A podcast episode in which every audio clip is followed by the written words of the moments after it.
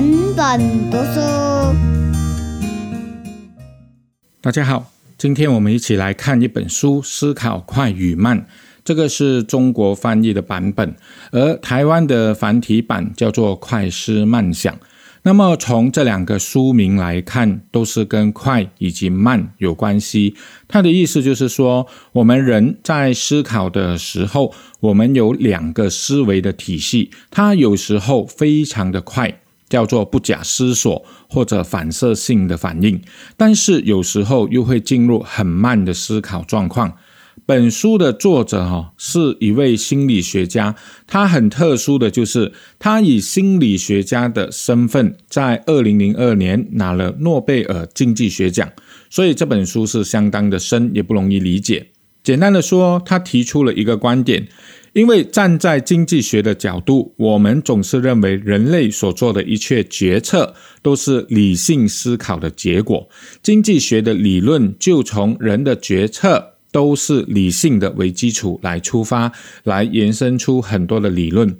但是他用心理学的理论做了很多的实验来证明，即便我们面对许多需要理性思考、需要计算的事情，我们的决策、我们的判断，通常都是不理性的。与其说不理性，不如说我们有很多的偏见，还有成见。的因素在影响着我们种种的决策，而很有意思的就是，我们做了这么多不理性的决策，有很多的偏见，我们的内心是完全没有察觉的，毫无意识的，而且还认为自己是属于很理性的人，认为自己所做的决定都是经过了计算，都把利益最大化了。所以接下来我们就看书里面的一些具体的内容。心理学家很早期就已经提出了。我们人的思考方式可以简单的分类成系统一跟系统二。系统一可以称作是快思考，而系统二可以称作为慢思考。整本书就是在探讨这两个系统，当它在我们的脑里面交互运用的过程，对我们产生的影响。系统一的快思考，它的运作是没有意识，而且很快速的，不怎么费到脑力。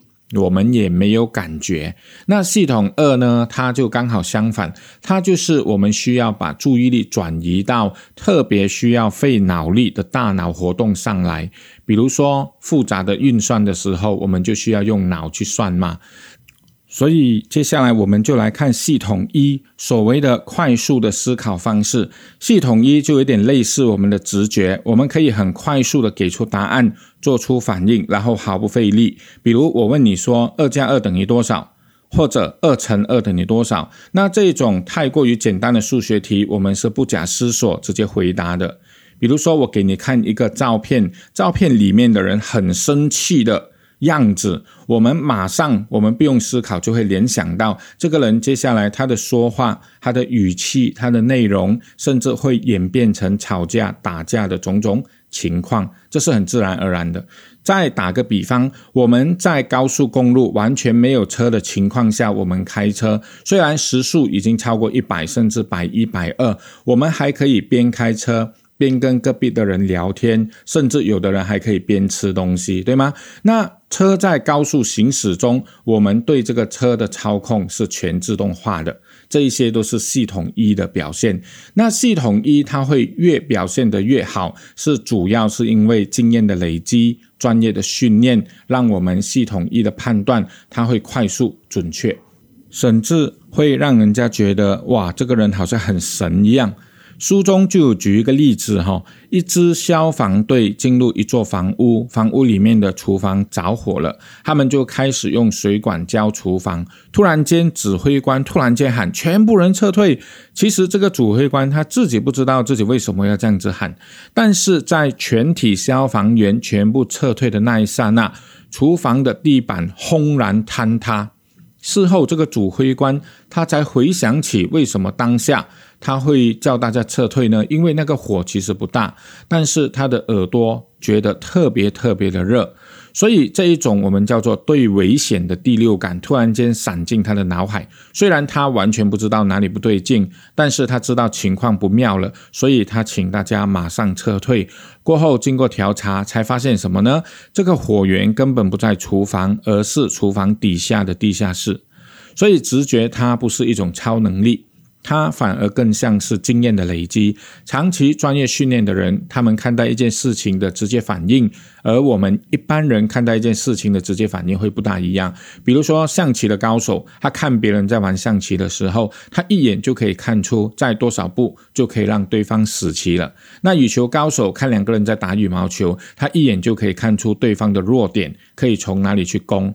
那有句话是这样讲的：外行人看热闹。内行人就看门道，这一些都是系统一，它很快速不费力的给我们一个判断跟决策的能力，所以。以这个角度来说，这个能力是不错的，对不对？其实这种事情是不是只有专家才有？其实不是，我们也有很神的能力，只是我们不自觉而已。比如说啊，我们接人家的电话，我们听人家讲第一句话，我们就差不多能够感受到对方是不是有生气，他的情绪现在如何。我们刚进门口，一看到大家站在那边，我们就能够 sense 到自己是大家谈论的对象等等。或者我们在开车，突然间前面的车哈稍微一点的反应，旁边的摩托一点的动作，我们就能马上断定旁边的车好像有处于危险当中，或者是怎样。所以，我们日常生活当中，我们有很多的直觉能力，其实并不输一个经验很丰富的消防员，或者是所谓的象棋高手，只是我们自己不察觉。那以上就是系统一，那接下来我们来讲系统二。系统二的话呢？它就是要需要我们把注意力转移到哦，特别需要费脑力的大脑活动上来，比如说复杂的运算啊，比如我问大家，二乘二，大家不用思考就知道。现在我问大家，十八乘三十六，十八乘三十六，我们就必须要想一下，或者拿一张纸来算一算，我们才能够算出正确的答案。我们没有办法直接的听到十八乘三十六就直接蹦出一个答案，对不对？所以这个时候我们的脑就会转到系统二来去做运算。比如说，我跟你说，你打开英文书的第八页，然后算出里面有出现 A 字母的次数，到底 A 出现了几次？这个我们不可能在翻开第八页的过后，我们就知道 A 出现几次。这个需要我们去一个一个的算，对不对？那很多时候也是这样，我们开车我们已经开得很习惯了，所以我们可以很轻松自如的跟人家谈天。但是在另外一个情况下，在一个很窄很窄的道路，我们要。超越一辆很大的萝莉的时候，这个时候其实车上的成年人他都知道，这个时候不要跟司机讲话，因为就算你跟他讲话，司机也是不大听到了，他好像暂时性的耳聋这样子。否则，如果你继续讲话，司机也会很不礼貌的跟你说：“麻烦你先闭嘴，我们过了这个萝莉再说，对不对？”所以。这个叫做我们运用系统二的时候，我们需要专注的意思啦。那我们要看一个人到底此时此刻他到底是用哪一个系统来思考，我们要怎么看呢？最明显的特征就是瞳孔是否有放大。科学家研究证明哦，当人使用系统二的时候，我们的瞳孔一定会放大。一旦我们决定放弃了，不要再想了，我们不要再集中思考了，我们的瞳孔马上就会变小。而且我们一进入集中的状态，在处理事情的时候，我们专注力更强，我们能够处理的事情更多。但是仍然的，我们还是会忽略许多许多的资讯。所以，无论用系统一来判断，用我们的直觉来判断，还是会有很多的偏差。但是用系统二就没有偏差吗？不是，用系统二也有它的局限。比如说，有一本书名就叫做。看不见的大猩猩啊，有机会可能可以跟大家讲一下，它就是一个很有名的实验，就是两组人穿着不同颜色的衣服，他们在彼此互相传球，比如说白衣跟黑衣，那黑衣就传黑衣的球，白衣就传给白衣，很多人在里面，他们就把它录起来，而在整个过程里面，他们就安排了一个人穿着猩猩的服装。走到这个录影现场的正中央，然后对着镜头哈捶打自己的胸部，打了大概九秒左右才离开这个镜头。过后就问刚才那一些实验者，就说不是问他们这个白衣到了传到底传球传了几次，或者黑衣传了几次，就问他刚才在整个过程当中有一只星星出现在镜头的中间，你们有看到吗？那超过一半以上的实验者都说根本没有星星，然后。他们就把那个 V 六重新播放给这些人看，星星明明有出现，而且出现的时间是九秒钟。大部分的人觉得很惊讶，而且有很多人都觉得这个 V 六跟刚才他们所看的 V 六是不一样的事情。为什么会这样子呢？不是我们有意说谎，或者说这个东西不是事实，因为我们人的脑的运作就是这样。我们专注也好，我们不专注也好，我们还是很容易忽略了很多发生在我们眼前的资讯。所以这一本书主要的就是跟我们说，我们不要以为哦，我们有多么的理性，我们有多么的有逻辑思维，很多时候我们不知不觉的受到影响了，我们还不知道的嘞。中国有一句话叫做“一心不能二用”，对吗？所以我们看书有听过这一句话吗？视之而不见，听之而不闻，食而不知其味，就是我们明明看，但是有看没有看到。有看到这个东西跟没有看到一样，我们明明有听人家在讲话哈，我们的枕边人在我们跟我们唠唠叨叨，跟我们讲很多，但是我们事后好像完全没有听到一样，因为我们的心专注在一个地方的时候，其他的感官就变得比较不敏感。就是这样子，所以我们不要过于自信，认为我们所看到的、所听到的、所认知的，就是事实的全部。然后呢，来否定一切跟我们不同的意见。我们以我们的意见来决策、来判断，其实。拥有着太多太多让我们产生偏差的情况了。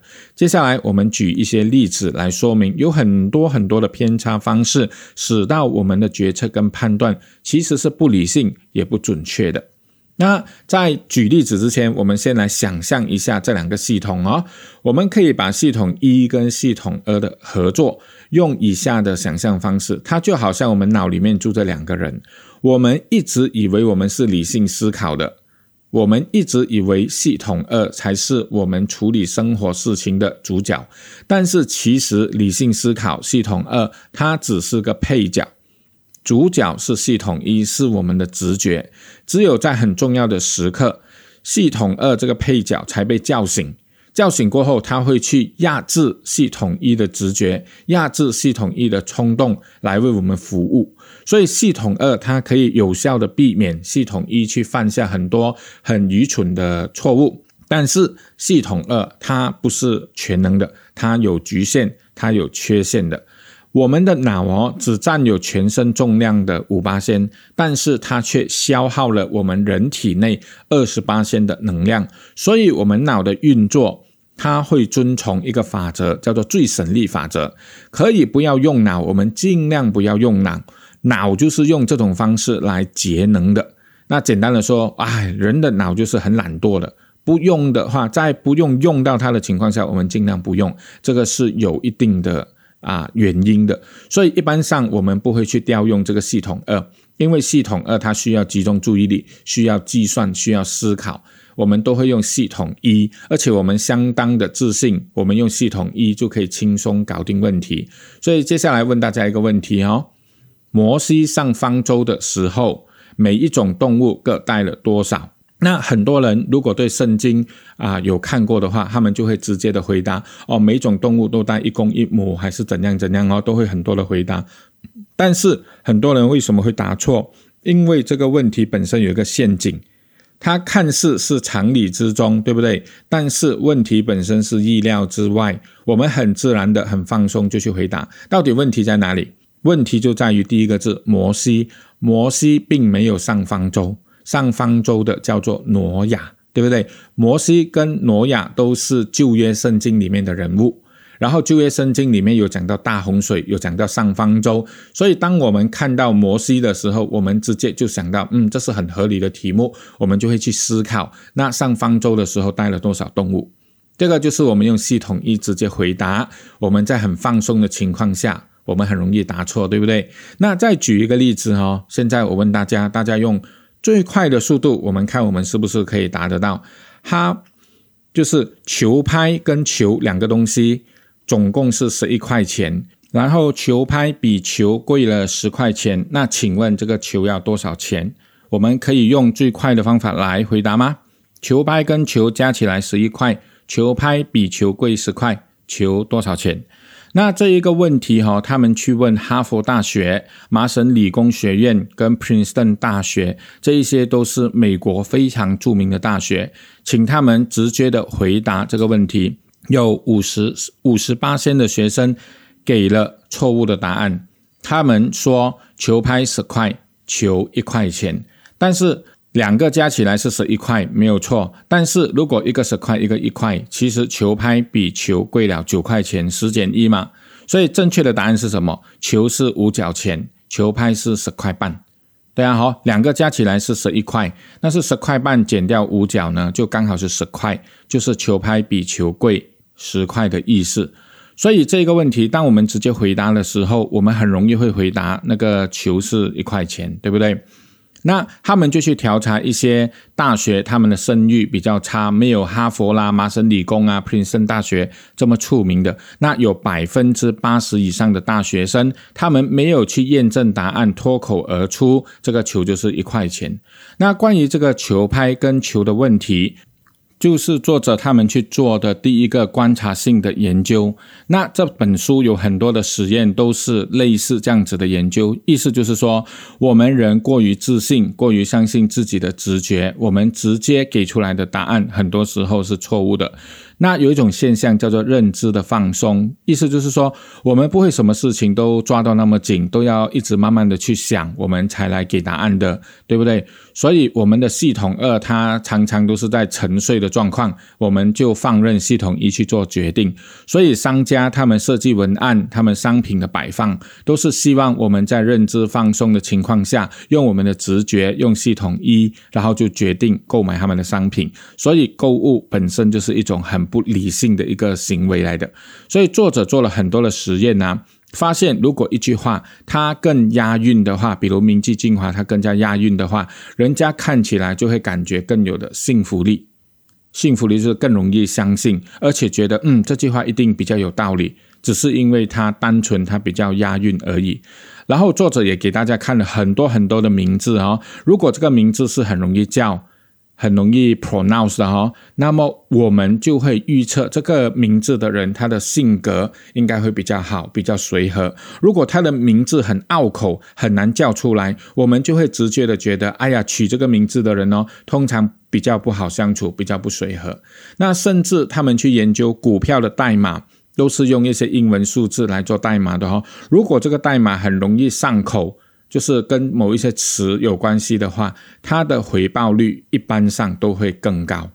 包括我们看一个纸、看一本书的内容，如果它的纸质特别的好，印刷特别的清楚，我们接受这一个字、这一个内容的程度会更高，我们会更相信里面写的东西。如果印到不是很清楚，那个纸的夸力地又不是很好，我们反而就会怀疑它的内容这样子。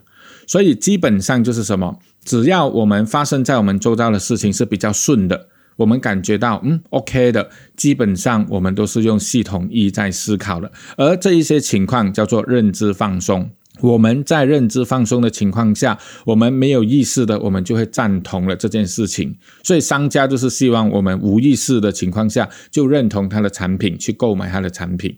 商家最怕我们什么？三思而后行，对不对？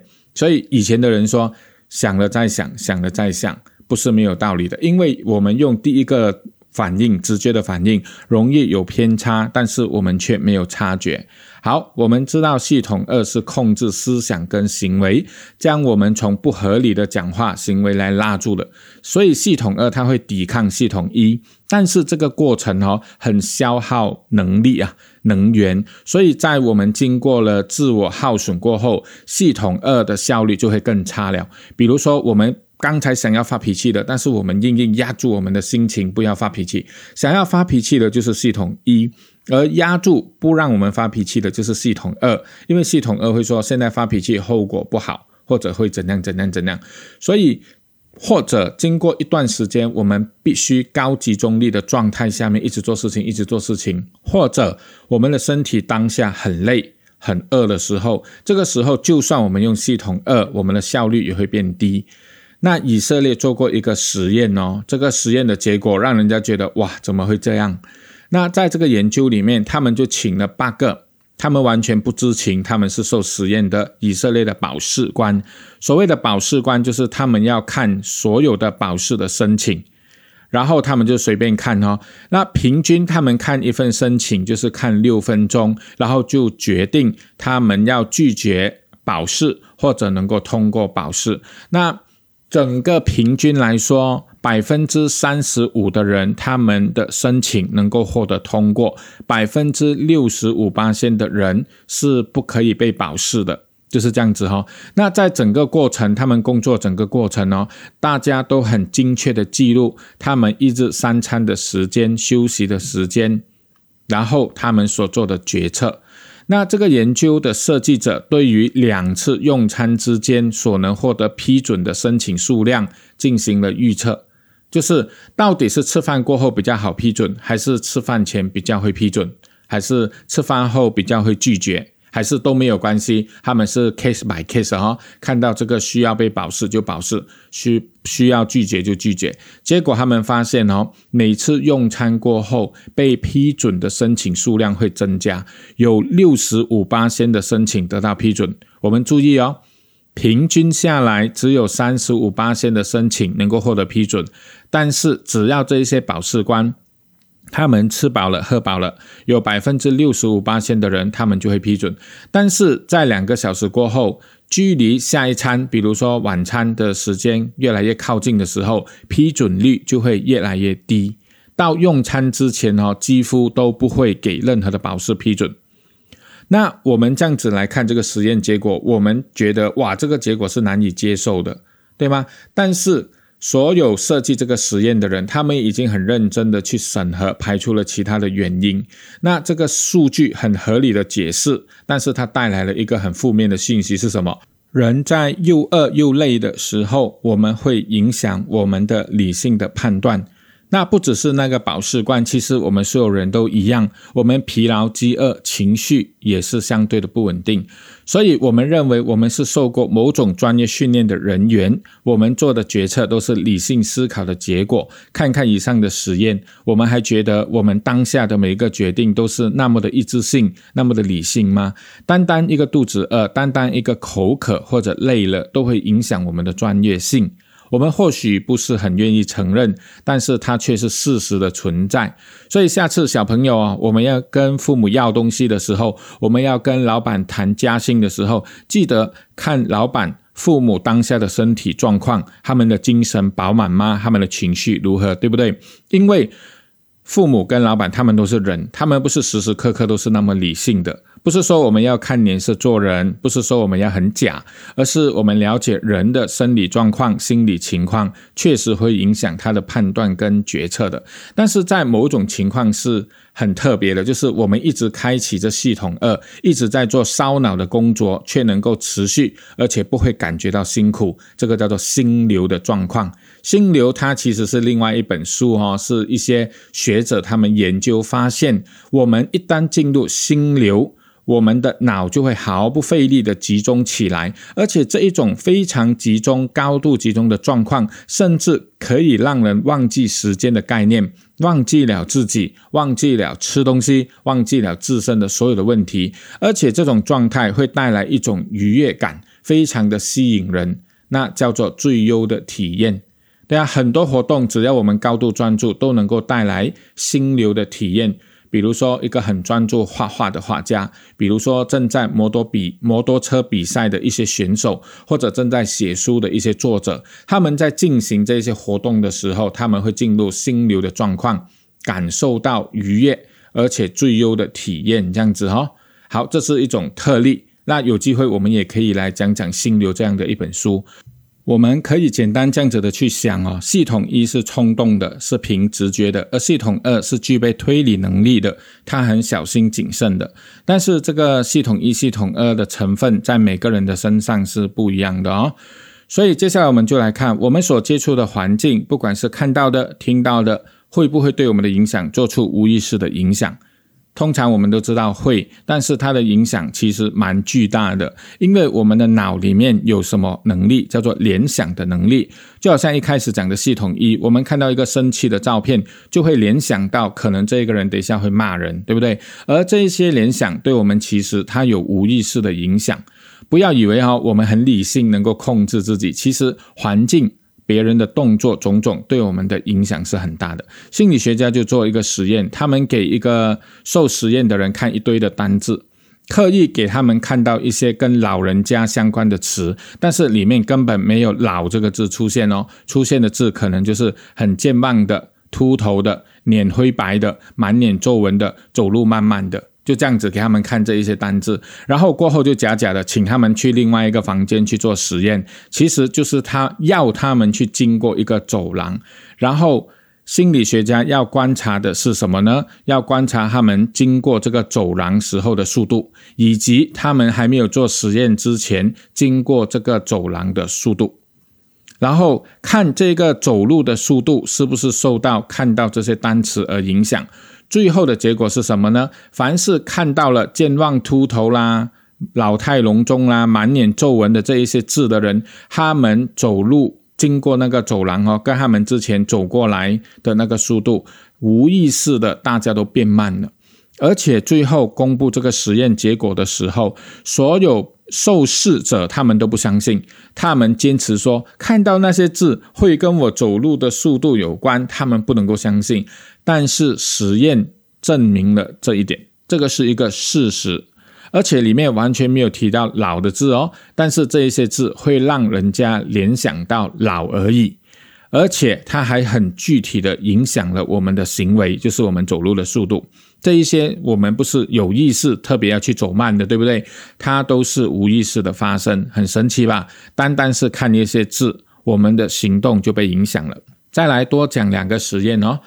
心理学家去设计的一个实验，就是叫他们两组人呢哈做摇笔的动作，摇了笔过后呢，就叫他们做其他的动作，比如把这个笔翘起来啦，啊往左移啊，种种。为什么要给他们摇笔，然后转那个笔呢？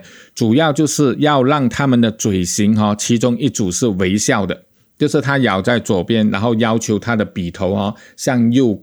偏那这个嘴型这样子的摇笔状况，人就是微笑的。另外一组呢，就是让它变成皱眉的表情，就是你摇了笔过后，你让你的笔头哈往你的眉心那边翘上去，那就会不知不觉的让人家做出皱眉的表情。但是这两个被实验的人，他们并没有察觉到当下他们的嘴型是微笑或者皱眉的，他们只是专注在摇笔这件事情。然后就请他们看同一本书的内容，过后就请他们发表感言，说这本书的幽默程度如何。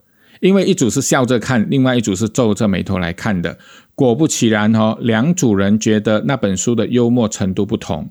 不自觉微笑的看着那本书的人，觉得那本书相当的幽默；而不自觉在皱眉的人，就觉得其实这本书不够幽默。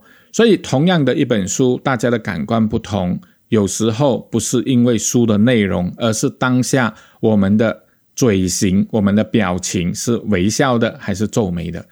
那另外一个实验是这样子的哈，心理学家就假假的请那一些受试者用耳机来听一则新闻，然后就跟他们讲，这个是啊要推出市场的耳机，现在是请你来测一下这个耳机的品质。品质看看如何，那就要求一组人，你要左右的摇头，一边左右摇头的甩你的头去听整个新闻的内容。那另外一组人就要求他们在听整个新闻的过程当中，要保持上下点头的动作。所以一个是左右摇头，一个上下点头。过后得到一个结论，就是在整个过程都点头的那组人，他们比较容易赞同新闻的内容。而摇头的那组被试验的人，他们就比较不赞成新闻的内容，所以单单点头的动作跟摇头的动作都会影响我们听到的资讯，我们是否同意还是不同意？我们不是同意所以点头，不同意所以摇头，而是我们点头的过程当中增加了我们的接受度，而摇头的过程当中却增加了我们的不赞成的程度。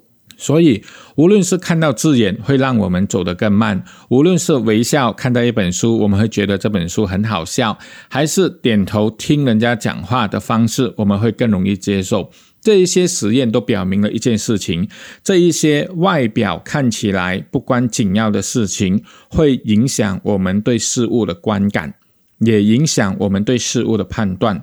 它的发生是无意识的，不是我们故意的。这一些小细节对我们的决策起了不同的作用。所以以前中国古人都要求我们行住坐卧，我们的姿势全部都要很端正，不是没有道理的。因为这些姿势会对我们想东西、我们的思考有一定的影响。再来，我们讲钱这个字眼或者钱的影像，是不是也会无声无息影响我们的言行呢？心理学家就很好奇，他们就去设计一个实验。这个实验是用电脑回答的问题，就分成两组人。然后真正要测的不是看他们回答问题的内容，他们想要了解人如果看到钱的影像，他们对周遭的事物。他们的反应是怎样？跟没有看到的人是不是会有不同？所以他们就在他们的电脑的那个 desktop 的那个 screen saver 啊，他们的桌面呢，他们的 background。一组人就放这一堆的钱，另外一组就是放风景、放其他的东西。所以每一个做实验的人，他们坐在电脑前面，首先进入他们眼中的就是电脑的桌面，对不对？他们就会看到钱或者没有看到钱。而在大家很专心的回答问题当中，有一些人是特别安插在里面的，他们会顾故意的把他们的笔啊掉在地上啊，来测试看看大家是不是愿意帮忙把笔捡起来。然后考完整个试过后，就会请这一些人去一个特别的房间，请他们排椅子。他说：“这个是等一下我们要做 interview 啊，要做 appointment 要用到的，请你帮忙排椅子一下。”就这两个事情，结果如何呢？看到钱的影像的人哈，在电脑前面看到钱的人，他们比较不乐意助人。他们看到别人的笔掉在地上，通常都比较不愿意帮忙。让别人询问他事情，请他帮忙的时候，他们都比较不愿意。然后叫他们去排椅子的时候，他们排的距离都会比较远，普遍上都会比较远。反而看到风景的，看到其他照片的人，他们更乐于的去帮助别人，回答别人的问题，帮人家捡起那个笔。当他们排。已知的时候，他们的距离哦也会排得比看到钱的人更近，所以这个实验就表明哦，单单是看到钱的照片，我们人就会变得比较自私，比较不愿意帮人，而且跟人会保持更远的距离。所以，一个国家它的文化，一个种族它的思考方式，如果我们过度强调物质。金钱的话，那么这一个文化、这个国家彼此之间，这些人都会相对的更自私，相对的比较不愿意跟人家有靠近的接触。这些影响是无形的，但是它又确实的存在的哈。接下来我们再看另外一个实验哦。那这个实验是这样，在英国的一个大学一个办公室的茶水间里面进行的。多年来，这个办公室的职员一直都是自掏腰包来喝茶或者是咖啡的。然后他们把每个茶跟咖啡的建议价格贴到墙上，但是他没有规定你一定要给这个钱。然后呢，旁边就放一个盒子哈，叫做诚实盒。你认为大概值多少钱，你就放多少钱呢？反正咖啡你可以喝，茶你可以喝，然后你觉得大概是多少钱，你就放钱下去。但是墙壁上是有建议的价格的哦。好。那么有一天，他们就做了一个实验，连续用十个星期的时间，哈，就分单周跟双周。单周就是一三五七九的时候，他们就贴一个 poster，就是眼睛，一双眼睛，每一次都放不同的眼睛，有时是人的眼睛、动物的眼睛、什么的眼睛。那双周呢，他们就拆掉那个眼睛，放上一些花卉的图片，就这样子而已，哈，然后就去统计。每一个星期，大家喝咖啡、喝茶，愿意给的钱平均是多少？到最后结果是怎样？凡是有眼睛贴在那个茶水间，它的老十香哦，咖啡的价钱平均大家都丢了，我换算成马币了哦，大家都丢四块钱一杯。这个叫做良心咖啡钱，对吗？这个叫诚实喝的咖啡钱。那在双数周呢，我们放上花啦，放上水果的照片的 poster 的时候，没有眼睛的时候，大家平均一杯咖啡丢了多少钱？八角钱。一块钱都不到，这个就是所谓的良心咖啡钱。单单是一个海报不同哦，我们无意识就会影响了我们的决策。所以，我们觉得，哎，有眼镜在旁边，我们自然就会啊提高我们的价钱。所以，以前有一本书，古人有讲一本书，叫做什么？十目所视，十手所指，对不对？就是这个现象，就是要求我们自我做所有的事情的时候，你要想象有十个眼睛在看着你，有十个手正在指着你，很严格的看着我们。所以，当我们感觉到我们做的事情有默默的被人家盯着看。这个默默的被人家盯着看，可能是老天爷在看着，可能是现代的 CCTV 在看着，或许是我们内在的良心在看着，我们就自然比较不会去做坏的事情，对吗？好，好，以上讲的这么多实验都是系统一它运作的情况。总的来说，系统一它容易造成无可避免的错觉判断，因为系统一很快速给出答案，毫不费力。好像我们看到人家的直觉，我们都会有第一个印象的。我们看到第一第一次看到他，我们就嗯，他好像很老实，或者我看他的样子好像不是很老实嘞。其实哈，老实的人他的样子就会老实的吗？那样子看起来不老实，他的内在就真的比较不老实嘛？这个有什么科学根据？这个都不一定的嘛。但是我们会直接的下这样子的一个判断，那这样子的判断先入为主。第一印象有时候，很多时候证实都是错的，对不对？为什么我们会有这样子的思考方式呢？因为我们人脑的结构就是这样，我们会尽量用最少的能量的方法去思考一件事情，就好像刚才所讲的，叫做最节能的法则，用这个法则来处理我们日常生活的事情，给我们节省了能量，简化了事情，给它给它更容易处理。但是因为这样子哈，我们过度简化。我们就会出现另外一个现象，叫做什么？我们把一个很复杂的问题直接转换成一个很容易回答的问题。这个在心理家的学名叫做直觉启发法。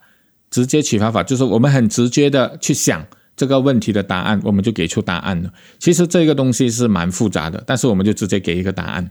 好，打个比方哦，作者他曾经就见过一个大公司的投资经理，他投资了好几百万在福特。Ford 的汽车的股票上面，他就问他：“诶，其实有什么原因你要投资在 Ford 的股票呢？”他就说：“我觉得 Ford 的汽车都很漂亮啊，而且他们的公司的文化我还蛮喜欢的。”这个回答让作者感到非常的惊讶，因为投资经理他们是有经济学的理论基础的人，他们在投资一间公司要看数据的分析。公司的前景还有很多因素的考量，但是这一位投资经理他本身就是专业人士，他也不是说没有这个知识，但是他们在评估一间公司是否值得投资的时候，我们很容易落入个人的偏好，比如我们对这个产业我们是看好的，我们比较喜欢的。然后或者我们对他的观感是比较好的，都会让我们产生偏差错误的决策。所以这个投资宽他面对的问题是什么啊？我们的公司是否要投资几百万在福特公司的股票？这个是一个难的问题，复杂的问题。我们的脑会直接把它转换成：诶，我喜欢 Ford 的汽车吗？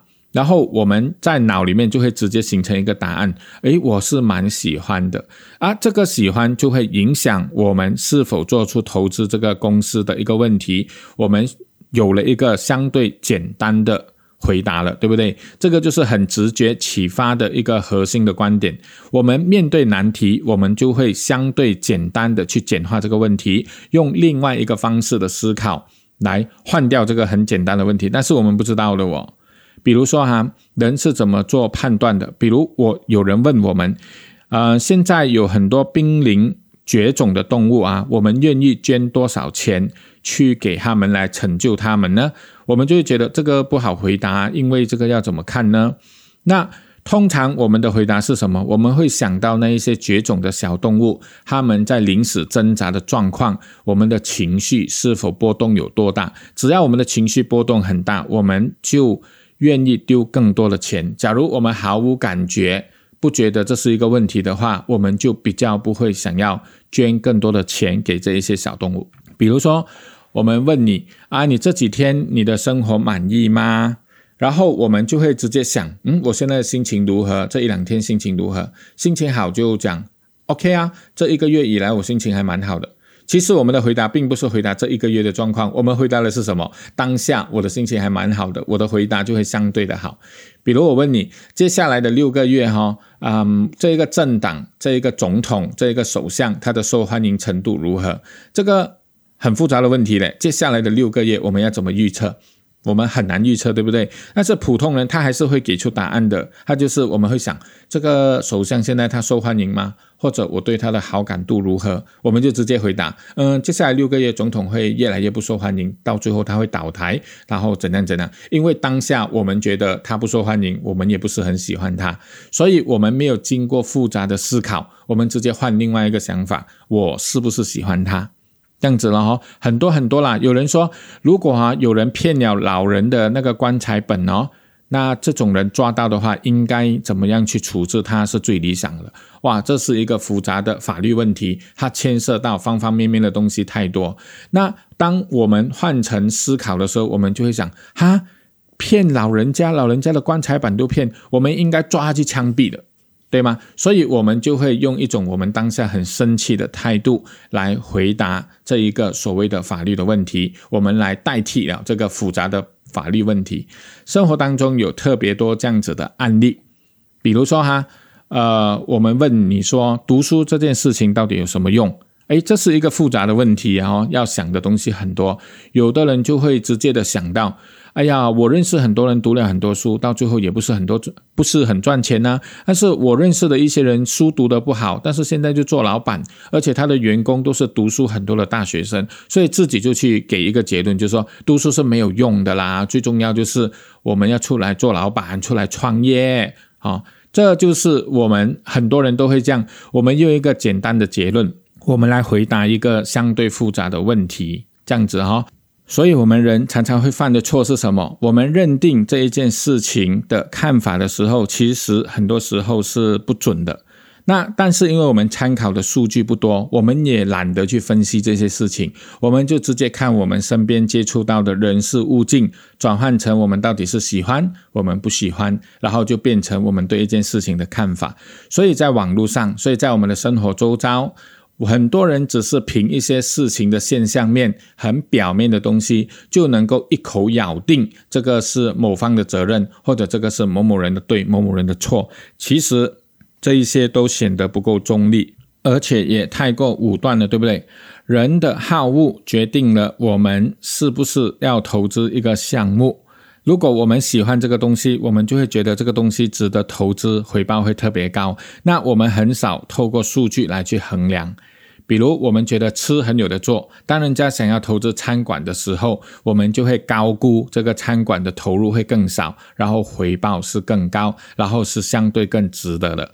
比如，我们的政治倾向，我们喜欢某个政党，然后我们就会倾向我们对于这个政党他所发表的任何的言论，我们都会更加的幸福的。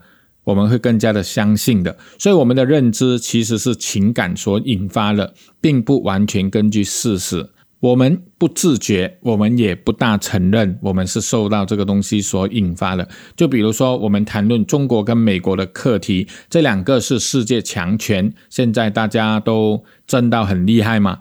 我就常听很多人在发表啊美国啊中国的问题的时候，我听他们发表的一些看法，我就蛮准确的能够判断他平时看的新闻内容到底是支持哪一国的。如果一个人发表的言论是很支持中国的，认为美国就是坏蛋就是混账的话，那么我相信他平时接触的网络的新闻一定都是倾向看支持中国这一方的。很准的哦。反之，如果认为中国很大的问题啦，共产党啦，迟早灭绝啦，没有人权啦，美国才是最正确的，西方国家才是最好的，那你就去观察他平时所接触的内容。他有着非常密切的关系，但是大家都不太承认这个事实而已啦。哦，国家问题就是一个典型很复杂的问题，一堆的专家尚且说不清，我们的市井小民冲个茶坐下来吹吹水，我们就开始发表所谓的国家大事啦，而且还讲得振振有词，言之凿凿，口沫横飞，什么阴谋论呐，什么诡计啦，一件又一件的事情哈，我们都发表很多我们的高见，如数家珍。讲到我们当时就在现场一样，为什么会这样子？因为我们不知不觉受到了我们所看的媒体的影响，我们受到朋友发表言论的影响，我们的主观认知都已经偏颇了，我们还不知道，而且我们打死都不承认我们是受到这一些东西的影响，我们觉得自己是在掌握了一定的资讯之下来发表一些很好的看法。老实说，我们只是普通人。对于国家大事，甚至是别的国家的大事，我们真正能够知道的有几多？我们知道的东西很少，对不对？不就是从脸书啊、新闻啊去道听途说而已，不是吗？那怎么说我们给出的结论就完全正确呢？这就跟刚才所说的那一些做实验的人，其实他们都不相信自己，因为哦，波士顿那边有眼睛，所以我们会丢更多的钱。或者我在做实验的时候，我的电脑桌面有一个钱的照片，所以我会显得更自私、更不乐于助人。或者我看到老的字眼，我走路就会变慢。大家就算知道答案，也觉得很难相信。有没有搞错？我会受到这一些事情影响吗？开玩笑，对吗？因为这一些无声无息在发生着，影响我们的认知，而我们不知道。所以我们说，我是很中立的，我不会受人家影响的。嗯，基本上是很难的。好，接下来我们再来看一些实验，来看更多我们人有误区的地方到底在哪里哈。有一种情况叫做光光环的效应，比如讲哈，一个人长得很好看、很潇洒、很自信，他上台演讲，其实观众往往就会觉得他演讲的特别好。其实他可能没有我们想象中那么优秀，但是这一些好评如潮的结果，从他一踏上舞台，我们大概就可以预测得到。因为他长得很好看，因为他讲话很有自信，所以我们就有先入为主，认为这一个人的演讲能力是更强的。然后单单他踏上台，我们就可以想到大家会更赏识、更喜欢这样子的一个演讲者。好，现在问大家一个问题哈：有人跟你说某某人小明，他很腼腆，他比较不爱讲话，但是他很乐于助人。但是他对现实世界的很多事情都比较没有兴趣。他有礼貌，做事井井有条，哈，中规中矩，而且关注细节。这一个问题是他们在美国做实验的时候问了大量的美国人。单单听这样子的一个形容，我们觉得他现在的工作应该是什么？他是一个农夫，还是他是一个图书管理员？那我在讲哦，他的性格是怎样？他的性格比较腼腆一点，他比较不爱讲话。虽然他乐于助人，但是他对现实世界很多事情没有什么兴趣。非常有礼貌，做事井井有条，中规中矩，而且很关注细节。结果大家的反应都是觉得，嗯，他跟典型的古图书管理员我们想象的刻板印象很像，大家都会说。那我觉得他应该会比较适合做图书管理员，或者他很可能去做图书管理员。但是人的性格如何，跟他做的职业还有一个很大的影响，就是统计学的因素。因为在美国哈，农夫跟图书管理员的比例是二十比一耶，二十个农夫才一个图书管理员呢。所以啊，我们忽略了什么？忽略了统计学的这个比率啊。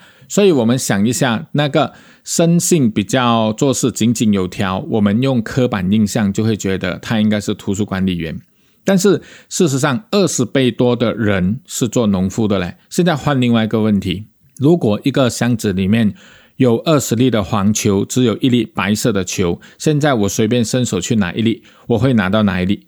当然，大部分人的回答当然是黄球了，因为黄球二十粒嘞，红球一粒嘞，对不对？所以我们会忽略这一个比例。我们来回答刚才那个人的问题的时候，我们会用刻板印象的回答说：啊，他可能是图书管理员，但是其实按照比例，二十个黄球一个红球，他是农夫的比例是相对的非常非常的高的，对不对？我们都没有去思考到这个统计学的原因。比如说啊，讲一个实验，这个也是发生在美国的一个实验，有一个实验是研究了美国三千一百四十一个县。他们的肾脏病发病率做了调查哦，然后他们就去研究在不同城市肾脏病发生的状况是如何，然后过后就发现哦，发病率超级低的县发生在哪里呢？一定是乡下，而且人口稀少的乡下。如果我给你这样子的一个研究结果，我们会有怎样的看法呢？他们就去问了很多的美国人民，人们很容易马上就可以回答：哎呀，当然啦，人口稀少的乡村啊，为什么肾肾脏病发病率这么低呢？因为他们的生活很健康，他们没有什么空气污染，他们的水很干净，他们吃的食物很 organic，没有添加剂，而且很新鲜。这个就是。直觉我们会给的反应嘛？为什么他们的发病率会更低？对不对？那现在实验者就跟另就跟他们讲进一步的资讯，但是我们发现哦，肾脏癌就是肾病发病率最高的地方哦，也是集中在人口很稀少的乡村。所以这个时候，如果人听到是这样子，他们就会有另外一套的原因来回答了的哦。他说：“当然啦，在乡下为什么哈？”这个肾病发病率这么高，因为他们比较穷，他们的医院的条件比较差，然后可能呢，他们就知识不够，他们吃很多高脂肪的饮食啊，他们酗酒啊，他们整天抽烟啊，吸食大麻，所以他们肾脏病的发病率一定会更高的。但是这两个回答，我们把它放在一起，就有点自相矛盾了，因为乡村的生活不可能是导致。肾肾病、肾脏癌哈发病率非常高跟非常低的原因，那为什么会发生这个情况？这个在统计学上叫做小数定律，就是他们抽取的样品不够多，所以得到的答案有时候会是比较极端、比较不平均。但是在大城市做调查的时候，抽取的样品量够多，所以。我们拿到的平均值就会比较准，但是你去到人口少的地方，那抽取的样品又少的话，有时候刚好被你访问到了，被你调查到的是肾脏病比较多的人，那我们的数据就会出现比一般还要来得高，或者比一般来得极端的低，对吗？好，所以当人家告诉我们一个事情，或者告诉我们一个科学研究的时候，我们不能够完全相信，因为有时候我们要看它取的样本数大还是不大。如果它的取的样本数大，那么平均值就会更准确；如果不大，就会容易有极端的结果产生。这样子哈，比如讲，我们的生活当中，我们的很多朋友结婚到最后离婚，我们很可能就说：“哎呀，百分之五十八线以上的夫妻都会离婚。”我们参考的样品数就是我们身边的几个朋友、我们的亲戚，但是我们就会说出一个很极端的数据。其实真正的离婚率是多少？这个要看这个离婚注册局、婚姻注册局的一个统计才对，对不对？而不是我们单单凭我们认识的几个人所发生的情况就去推断一个结论。但是我们人很喜欢这样子的哦，我们很相信这个小数的定律，然后我们不去怀疑它，然后作者他就自我怀疑，他说。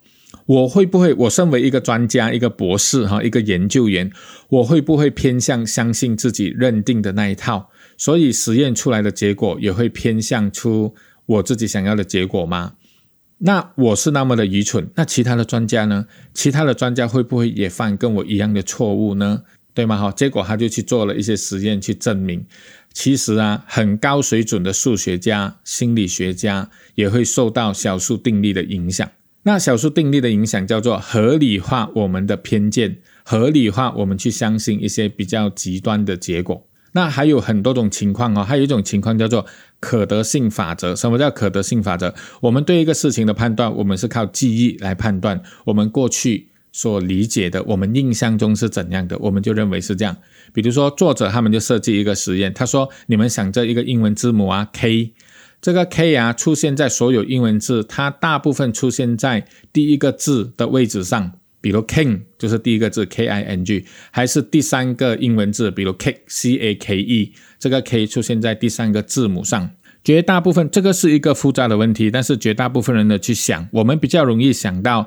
单词在第一个字眼上出现 K，诶，应该是比较多的嘛，对吗？好，然后我们就会觉得比较多。但是事实上啊，英文字里面 K 出现在第三个字母的位置上是多于出现在第一个字母的位置上的，对啊。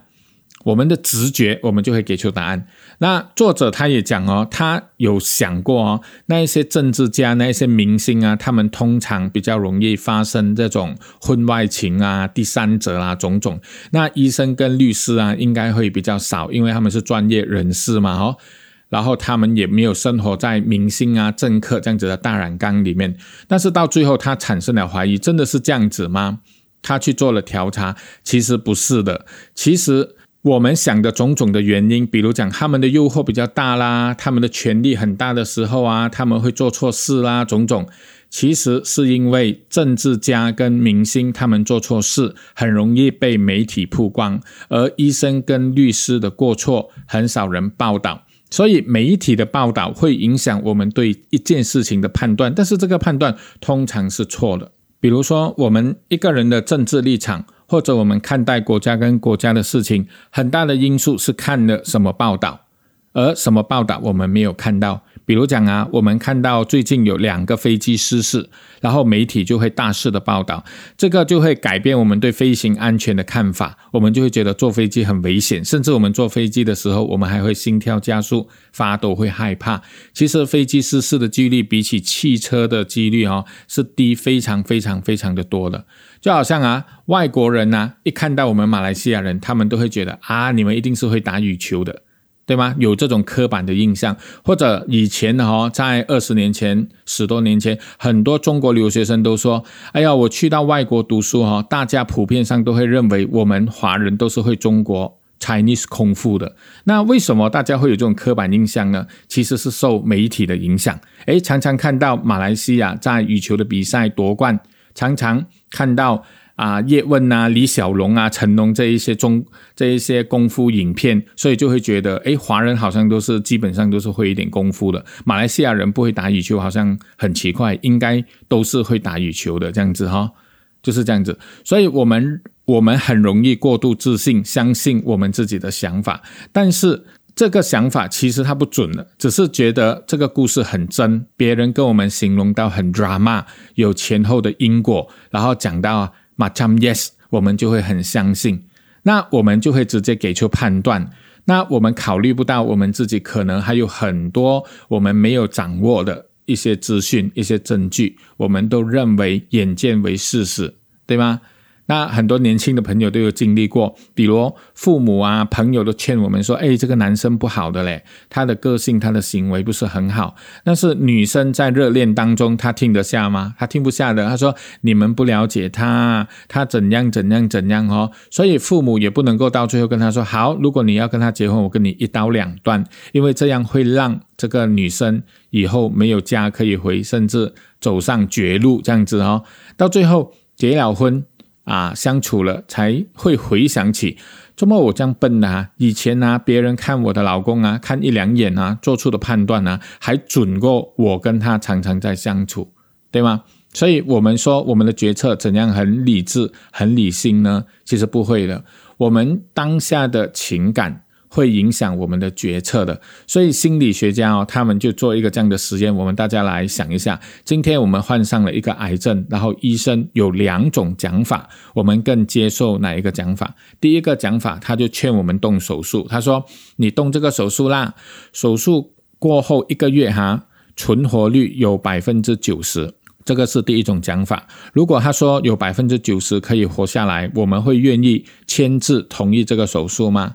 那另外一个医生他就用另外一个讲法来跟我们讲，他说你动这个手术啦，因为这个手术过后一个月里面哦，死亡率只是十八先而已。我们觉得哪个更让人家安心啊？其实百分之七十八八线的人哦，他们听到存活率是九十八线的时候，他们都愿意动手术。但是愿意动手术，听到啊，一个月过后百分之十的人会死亡，而愿意动手术的人就会下跌到只剩下五十八线的人愿意而已。所以讲法是不是一样？九十八线的人活，跟十八线的人会死，其实是讲法一样，但是接受程度就不一样。比如说，我们要说一个菜，这个菜哈九十八线不含脂肪，还是说这个菜含有十八线的脂肪，哪一个更有吸引力啊？我们会觉得九十八线不含脂肪，我们会觉得更有吸引力嘛？所以想想，我们去 shopping 的时候，在所有产品上面标的这一些拔旋率、这些数字，其实都是为了让我们更觉得有吸引力、更能够接受的一种讲法而已。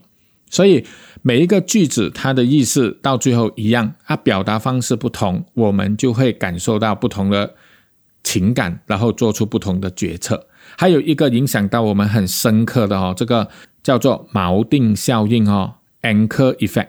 锚定就好像啊，我们会受到一个先入为主的讲法，一个数目影响我们的决策，我们是不知不觉的。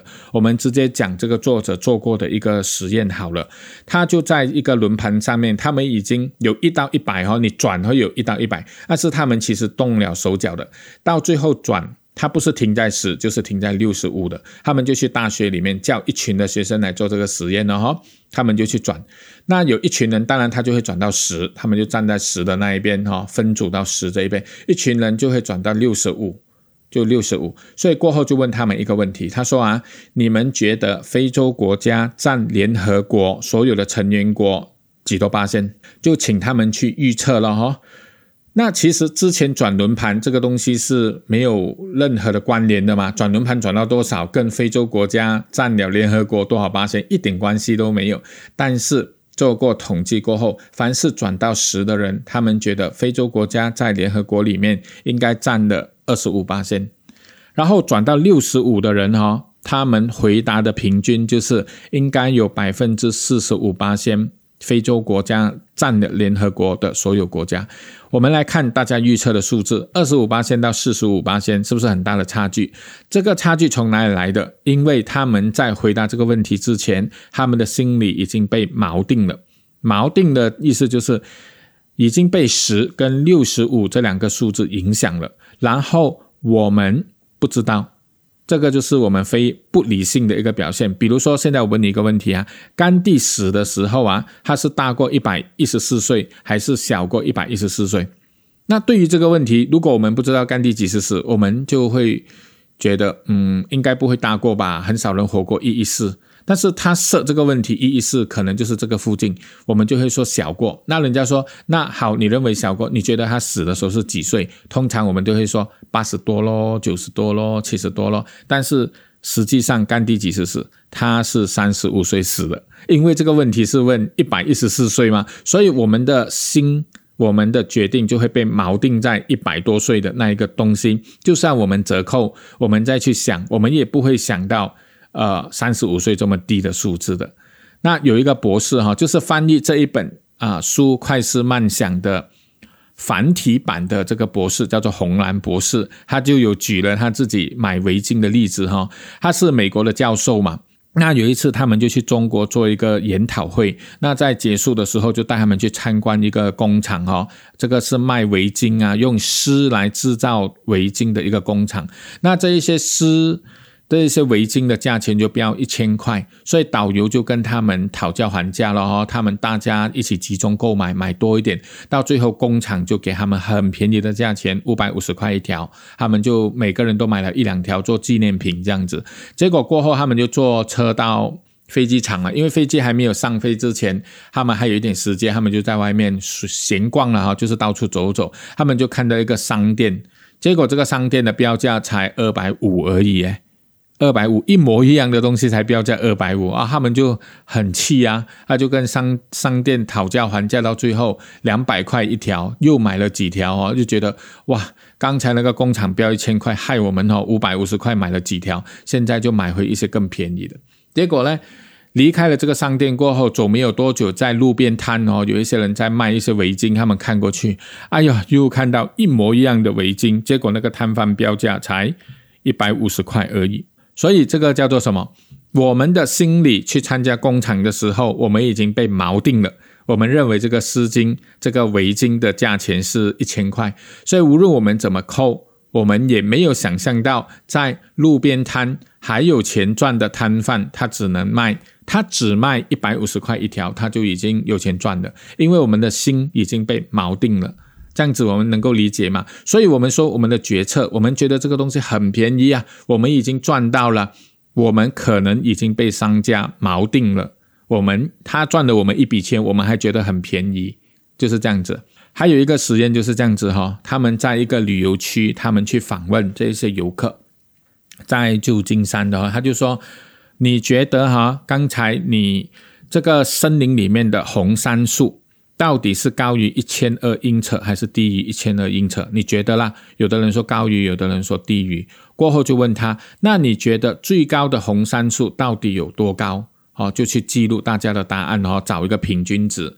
那另外一组人呢，他就不要问红杉树是高于一千二还是低于一千二，他问他红杉树你觉得是高于一百八英尺还是低于一百八英尺啊？大家就会考虑，嗯，可能高过瓜，可能低过瓜。第二个问题是一样的，那你认为最高的红杉树有多高？为什么一开始要说一千二方尺，过后要哎不是方尺英尺，过后要讲一百八英尺呢？这个就是锚定，把你的数目字锚定在千二英尺左右跟一百八英尺左右。果不其然，大家的回答会怎样呢？大家认为最高的红杉树平均起来哈，如果你先问他是高于一千二或者低于一千二，平均大家估计的是八百四十四英尺。最高的红杉树，那另外一组，如果我们问他，你觉得红杉树是一百八英尺还是少过一百八？平均大家的回答是二百八十二英尺，就是说他们预估最高的红杉树了哈，是二百八十二英尺。这两个答案总共差了五百六十多英尺，这个叫做什么？我们的心已经被一开始的问题所锚定了，而我们不知道而已。非常多这样子的例子啊，所以我们觉得我们很理性吗？不一定的，真的。比如讲啊，购物者，我们在呃心理学家在那个 shopping center 就做了一个这样子的实验，就是所有的商品一个罐头啦，某个罐头扣十八仙。那在某几天哈，他有特别加一个 sticker，每个人只限买十二罐。啊，某几天呢就写。十八仙，但是就写着 unlimited，你买多少都可以哈，没有限制。就去统计，如果有限制，大家买十二罐的时候，大家会买几罐？如果不限量，大家买的时候，大家会买几罐？结果就会发现哈，有限制买十二罐的时候，平均大家都会买七罐；如果不限制大家买的时候呢，大家就会买两罐到三罐而已。所以我们不知道哦，我们的决策、我们的思想行为，我们没有留意到身边的字眼、身边的种种东西所影响，我们已经被那个字眼、被那个东西所锚定了，所以我们做出来的决策已经是不理性了的。所以要如何避免那个不理性呢？我们常常要想一个东西叫做平均值哈，这个也是一个很。不错的一个试验，因为呢，这个作者他曾经去以色列空军的飞行教练，他讲过一个高效训练的心理学的课程。那当时他就跟他们说，其实对人哈的表现好，我们多鼓励是 OK，但是我们不要常常骂人家，因为无论对动物啊，鸽子、老鼠、人类，还有很多的研究都证明了一个很好的证据，你对它多称赞。其实它会表现得更好，但是不要常常去处罚它、去骂它这样子哈。但是有一个教练家就不同意，他说：“你讲的或许对动物很管用，但是啊，我们训练这些驾飞机的人啊，就不是很好的。因为为什么？我们发现啊，每次啊，我称赞过的那一些特技飞行的动作的那一些飞行员呢，下一次他们。”去做这个飞行动作的时候啊，他们通常表现会更差的哦，所以不能够称赞的这些人一称赞哦，他们下次就会表现差的。但是相反的哦，那些做不好的人哦，他这一次表现得很差，我就大声的骂他们，骂到他们够够力，结果哦，下一次他们的表现会更好哦。所以你不要跟我说哦，称赞人家有帮助，其实是没有帮助的。你不要跟我说惩罚人家没有用，其实惩罚人家是有用的。好，所以我不赞成你的讲法。那这一个教授他很 shock，他说：“诶，人用另外一个角度来理解这件事情，其实那个飞行教练他看到的现象是对的，但是同时这一个飞行教练他也彻彻底底的错了。他看到的现象面是对，为什么呢？什么叫做对？”他表扬过后的人，他的表现下一次会糟糕，这个是对的。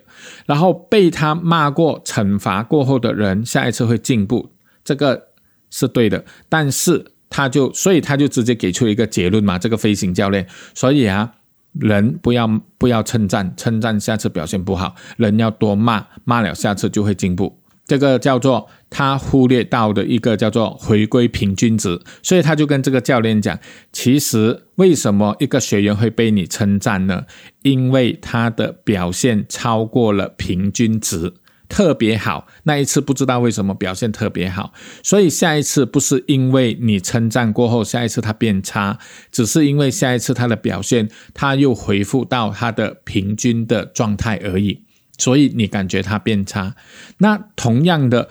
表现得非常糟糕的那个人，他是比他平均更差的表现，结果你就怒吼，你就骂他。那接下来他为什么会进步呢？他进步不是因为你骂他，而是他回归了一个平均值，因为他本来没有这样差的吗？只是刚好那一次表现很差。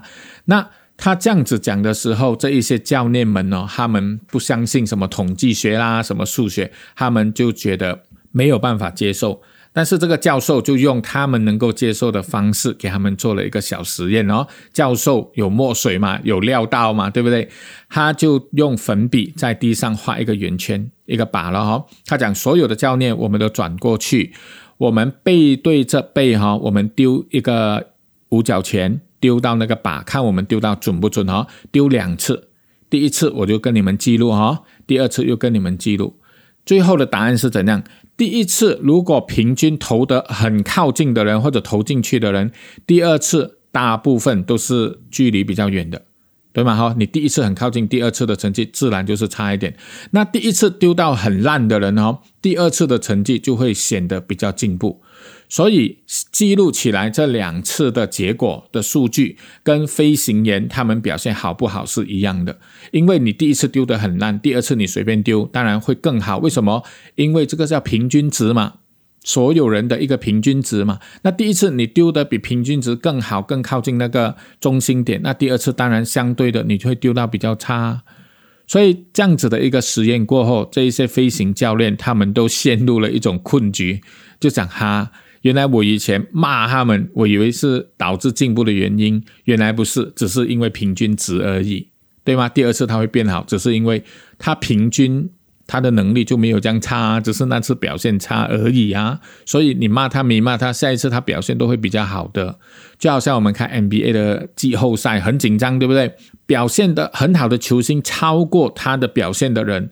通常第二场、第三场，他的表现会差一点，不是因为他累了，不是因为怎样，而是他的表现已经超过他的平均值。第二场、第三场，他只不过是又回到他的平均值而已。因为所有 NBA 的球星都有他们的投篮命中率的平均值、三分线的平均值、种种的平均值都有的哈，所以并不是说表现好过后变差，表现差过后变好。最准确的答案是平均值这样子了哈。好。所以要讲啊，真的是讲不完的。这一本书它跟一般的书不同啊，它因为一般的书它针对一个主题，它很明确，大纲很简单，所以很好讲，很好读。但是这毕竟是一个诺贝尔奖得主的书，它里面所提到的实验理论非常的多。当然有兴趣的朋友可以去找来看。但是在这里先提醒一下，不容易看懂哦，因为我为了讲这本书哦，我看了好久一下。所以总的来说，我个人的感受是这样。看了这本书过后，我们不要过于认为、过于相信我们的分析、我们的认知是对的，就是正确的，然后来说别人就是不对的、不正确的，因为有太多太多的原因因素都严重的影响了我们的决策、我们的思维，所以我们唯一能够做的是什么？凡事多思考一下，多参考人家的意见一下，多读书一下，增广自己的见闻，多参考数据。啊，才不会在面对一件事情决策的时候显得非常的不理性，却还认为自己是唯一正确的人，这样子哈，这样就太好笑了，好吧？这本书就大概讲到这里，我们下一本书再见，谢谢。人本读书。